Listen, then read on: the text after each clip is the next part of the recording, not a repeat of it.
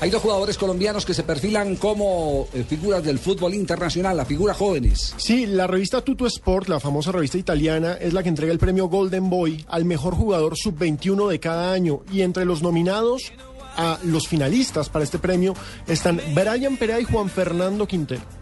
Entre Los- otros. Entre otros, por supuesto. La lista incluye a jugadores como Marquinhos del PSG, como Fred, el eh, brasileño del Shakhtar, como Vitiño del CSKA, como Icardi del Inter, como Iturbe, eh, al que también El argentino. recordamos, el argentino, que está en el Verona. Paraguayo argentino. Exactamente, y a Nicolás López, el uruguayo de Udinese. Pero ahí están dos colombianos. Brian Perea, que ha tenido un eh, debut afortunado con el Lazio. Coco Ojalá tengan- Perea, hermano. Ojalá tengan la oportunidad de ver el gol que fue escogido como el mejor eh, gol de la Copa del Mundo. sub-20, Exactamente. Y puedan sacar conclusiones a partir de ese golazo de Juan Fernando Quintero. Y Quintero, me parece que de todos es el que más ritmo competitivo tiene por lo que hizo en juveniles. Recordemos que James Rodríguez también estuvo candidatizado a ese premio cuando hacía parte del Porto de Portugal.